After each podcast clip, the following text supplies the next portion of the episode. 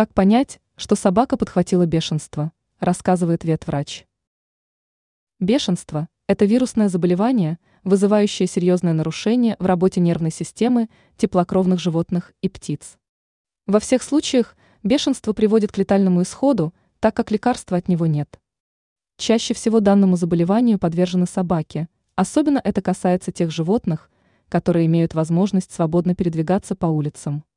Как понять, что ваш домашний любимец подхватил бешенство?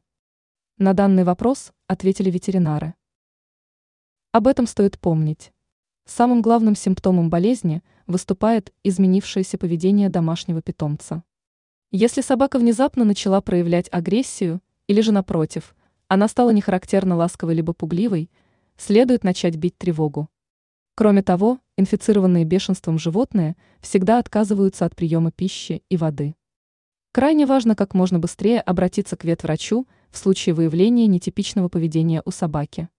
Также необходимо помнить, что инфицированное животное может заразить человека через царапину, слюну, кровь, либо же укус.